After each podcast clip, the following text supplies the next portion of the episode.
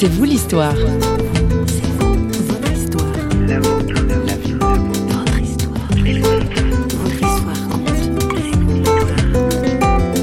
Souvent, les gens me disent est-ce que tu as trouvé? Donc la réponse à des questions que tu te posais. Mais c'est même pas ça, c'est qu'il y a des questions que j'ai abandonnées.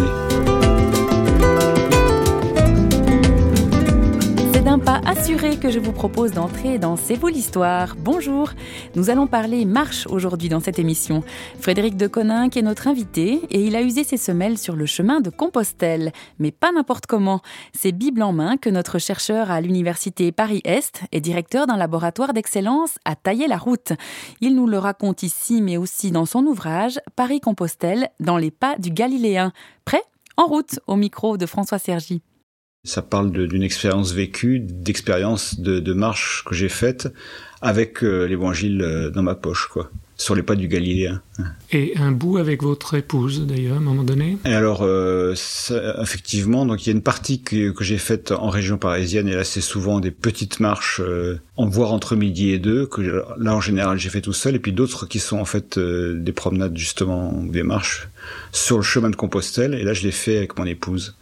Quelle portion du chemin de Compostelle? Donc là, dans le livre, en fait, la portion, ça va du Puy, de, la ville du Puy, jusqu'à, disons, Figeac, quasiment, ou, enfin, c'est deux casse-villes une dizaine de jours. Et puis il y a une autre, une toute petite partie qui est faite sur une autre voie de Compostelle, qui est la voie de Tours. Il y a deux jours qui se passent sur la sur la voie de Tours. Donc échelonné sur euh, plusieurs mois. Alors l'ensemble, euh, ça commence le, le 15 avril et ça se termine euh, le 15 décembre. Donc en fait, effectivement, c'est pour l'évangile de Marc, qui est un évangile très court. En fait, il faut quand même neuf mois pour le lire lentement. Ce qui est d'ailleurs. Donc là, vous précisez que vous avez marché avec l'évangile de Marc. Avec l'évangile de Marc, mmh. oui. C'est intéressant. Je pense que c'est une des vertus de la lecture euh, méditée, c'est que ça nous oblige à lire lentement. Parce qu'en fait, on a tendance à lire euh, même les textes bibliques euh, comme si on était sur une autoroute.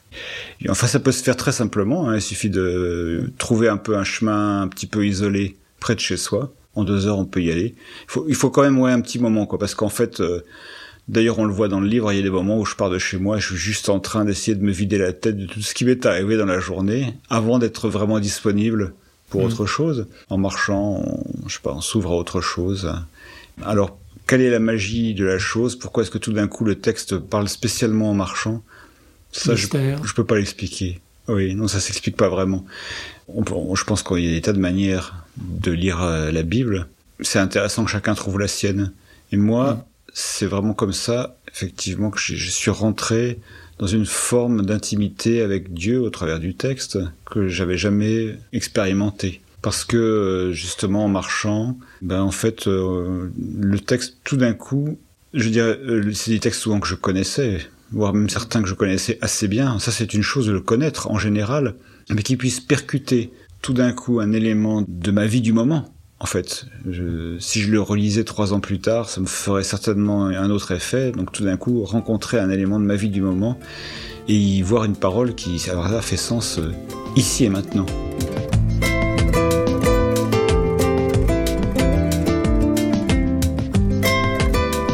La lecture de, ces pages, où on va un peu à l'aventure avec vous et on vous découvre et on se découvre aussi soi-même, ça fait un écho et miroir d'ailleurs. On a l'impression qu'il y a une espèce de dépouillement qui se fait. Euh, je crois que c'est l'image tout à fait juste. Ouais. en fait, euh, je pense que je me suis considérablement allégé euh, au fil de cette démarche. Il y a plusieurs moments en particulier où je peux me souvenir que j'ai été comme ça en train de penser à une préoccupation que j'ai abandonnée. C'est-à-dire c'est assez curieux, je ne dirais pas que j'ai... Souvent, les gens me disent est-ce que tu as trouvé? Donc la réponse à des questions que tu te posais Mais c'est même pas ça, c'est qu'il y a des questions que j'ai abandonnées. voilà, il y a des choses qu'on laisse tomber comme un vieux manteau, quoi. C'est pour ça que vous écrivez que celui qui cherche une réponse la trouve, mais celui qui ne la cherche pas va répéter ses questions en boucle. Ouais, ouais. À un moment donné, il faut plus poser certaines questions. À un moment donné, il faut, faut arrêter de ressasser. Hmm. Ouais. Non, mais ça, ça s'explique pas. Hein. c'est, euh... c'est-à-dire en fait, je pense que j'étais encombré de tas de fausses questions. Et donc les fausses questions, elles disparaissent. Après, des, des questions prétextes, des questions écran. Oui, je... bon, il y a plusieurs moments dans le livre, par exemple, où je sors du travail directement, comme dans tout travail. Hein, Il y a des hmm. moments difficiles, il y a des conflits, des tensions, etc. C'est une manière aussi de passer par-dessus, puis d'être capable aussi de retourner après. C'est un, peu, c'est un peu comme quand on va au désert. Bah, c'est tout à fait semblable. Trouver euh, l'essentiel. Ouais, c'est tout à fait comme aller au désert. Je pense d'ailleurs qu'en sortant de la ville et puis en se retrouvant même dans des lieux où il y a de la verdure à quelques maisons, mais l'impression de, de se retrouver dans un endroit quand même très très vide comparé à la ville, elle est irrésistible. Et même euh, il y, a des passages dans l'Aubrac alors là, dans l'Aubrac, euh, c'est un désert vert, si on peut dire. C'est très vert, mais c'est complètement, complètement seul. On n'est pas, on n'est pas du tout en danger. C'est des chemins balisés, il y a des fermes auberges, etc. Mais, mais pour le reste.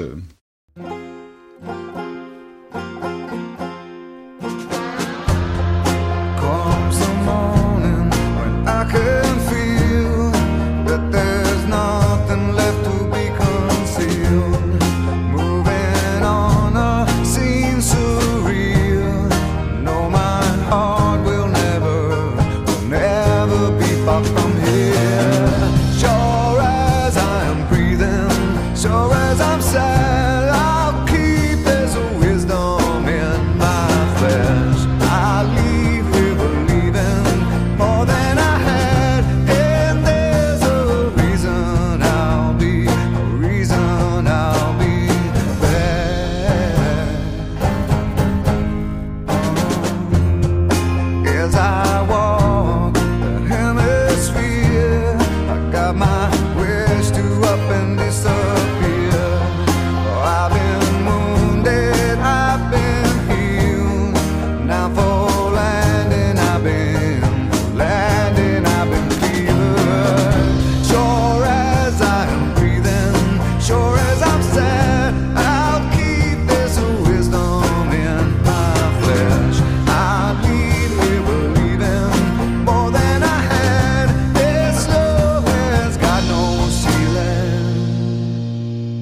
Euh, que vous aussi vous vous êtes laissé bercer par la voix chaude d'Eddie Vedder qui signe ici la bande originale d'Into the Wild, un film où un jeune homme sillonne les grands espaces en quête du grand bonheur. Et nos chemins, comme Frédéric de Coninck, ne nous amènent pas toujours où l'on aurait voulu. Vous parlez de misère, de misère de l'intellectuel, misère de l'attitude scientifique, qui doute. Je pense que c'est ça, ça correspond à une phase de ma vie où j'ai vu les limites de certains choix de vie qui m'ont conduit à être un intellectuel. Alors aujourd'hui mmh. encore, je suis toujours payé hein, comme chercheur, donc j'assume, mais c'est pas la position de l'intellectuel, c'est ce qui m'a conduit à devenir un intellectuel où je vois qu'il y a des, des choses qui se enfin, Qu'est-ce qui, conduit à devenir un intellectuel? C'est qu'on veut expliquer tout, c'est ça, ou maîtriser la Alors, il y a une, une, partie où effectivement on essaye d'avoir la maîtrise sur les autres par l'explication. Puis je pense qu'il y a des choses plus profondes, il y a une manière aussi de se protéger des relations en se disant qu'après tout, même si les choses tournent mal, on aura toujours euh, son petit mm. concept à soi dans son coin. C'est une forme, je sais pas, à la limite c'est presque un doudou quoi. C'est une sorte de, enfin, ce que les psychologues appellent un objet très transitionnel quoi, où qu'on se garde là, mais qui est une manière de fuir euh, les relations. Donc là, je trouve que c'est évidemment, euh, bon, c'est une défense qui peut aider à vivre, mais on peut pas résumer évidemment la vie à ce genre d'attitude. Ça, serait une, fuite catastrophique. Et donc ça, c'est le genre de choses. Euh, où je pense que je suis passé quelque part par-dessus ce genre de stratégie à, à ce moment-là. Bon, je, je, je, ne veux pas dire que je la pratique plus, mais je la pratique plus du tout de la même manière, quoi.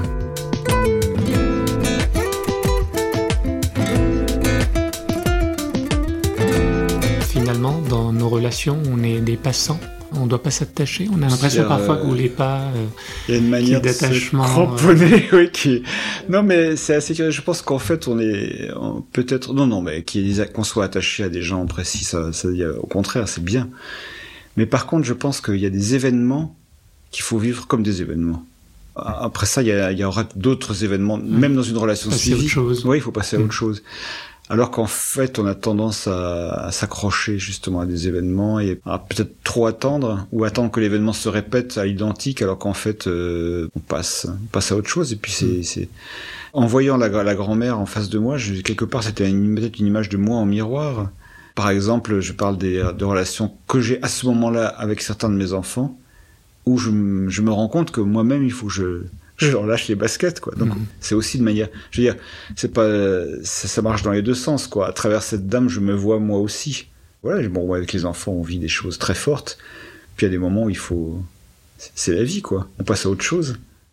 On l'aura compris, l'ouvrage de Frédéric de Coninck, Paris-Compostelle, qui est paru aux éditions Empreinte, ne parle pas de petites balades digestives, sans autre ambition que la performance physique ou le désir de déstresser.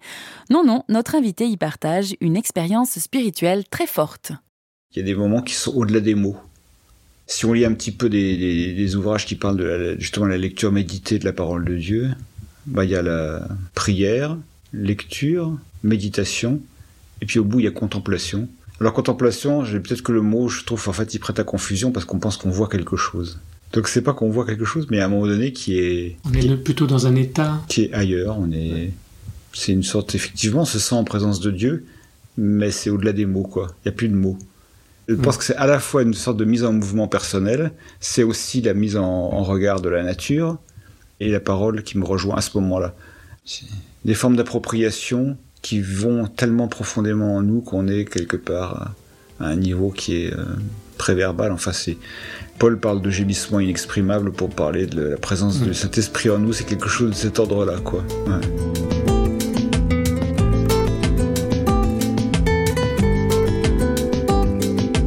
Peut-être que la lecture méditée en marchant de Frédéric de Coninck vous aura donné envie de faire de même. Laissez résonner des textes en soi, des textes bibliques, pourquoi pas. Frédéric de Coninck, lui, y voit une occasion de découvrir ou de redécouvrir qui est le Christ. En fait, l'évangile de Marc euh, travaille beaucoup au début sur cette question mais qui est-il? Et ça, ça mm. m'a beaucoup, ça m'a quand même pas mal travaillé parce qu'en fait, euh, pratiquement, je veux dire, pour quelqu'un qui a déjà lu les évangiles, je sais pas combien de fois, on le, connaît trop. Enfin, on croit le mm. connaître, voilà. On croit le connaître, on se pose plus suffisamment cette question qui est-il? C'est-à-dire, en gros, même dire que Jésus est le Fils de Dieu, mais bien entendu, je le crois. Vous avez des paroles dures, Vous dites j'ai peur qu'il y ait trop de clarté dans nos messages, trop de clarté, c'est-à-dire de fausse clarté, trop de poncifs, de formules toutes faites qui provoquent des malentendus. C'est ça. C'est qu'en fait, on, voilà, à force de, à force de lire des textes, on finit par ne plus les entendre. Euh. Et puis on a plus se poser suffisamment de questions et à, se, et à se pénétrer de cette réalité que Jésus a été quelqu'un d'infiniment déroutant. Et en mm. fait, on se laisse pas suffisamment euh, dérouter. Laissons-nous donc surprendre par un Jésus déroutant. Comment? Peut-être en commençant en mettant simplement un pied devant l'autre, le temps d'une balade en forêt ou dans un parc, à l'écoute de Dieu, dépouillé de nos préoccupations du jour. La route est longue et riche en découvertes. C'est pas moi qui le dis, c'est une chanson de Cyril Mokayesh. Descente vertigineuse, le vide est à portée de main. Je vois des silhouettes qui s'affolent, je vois la nuit battre son plein. Extension et puissance, extase en dehors du chemin. Et même si le gouffre est immense, j'en vois qui s'élance à pieds joints, assoiffés de grandes conquêtes et surtout de riches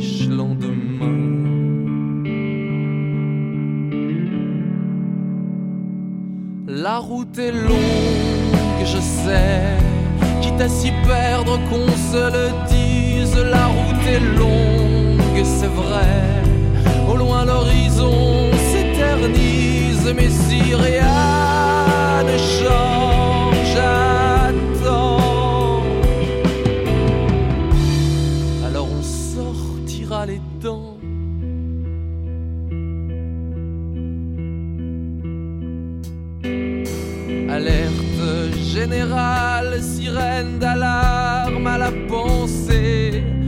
Discours muni de sens que du microbe à déclarer. Marcher, toujours marcher, pas à pas le cœur se soulève, nos jambes vacillent Merci à Frédéric de Coninck pour ce carnet de route, cette invitation au voyage qu'il nous proposait aujourd'hui dans C'est vous l'histoire. Moi, je reprends mon chemin hors des studios de Radio Réveil qui signent cette émission. Vous pouvez aussi faire une petite balade sur notre page Facebook ou alors sur notre site internet www.parole.ch. Je vous souhaite bonne route.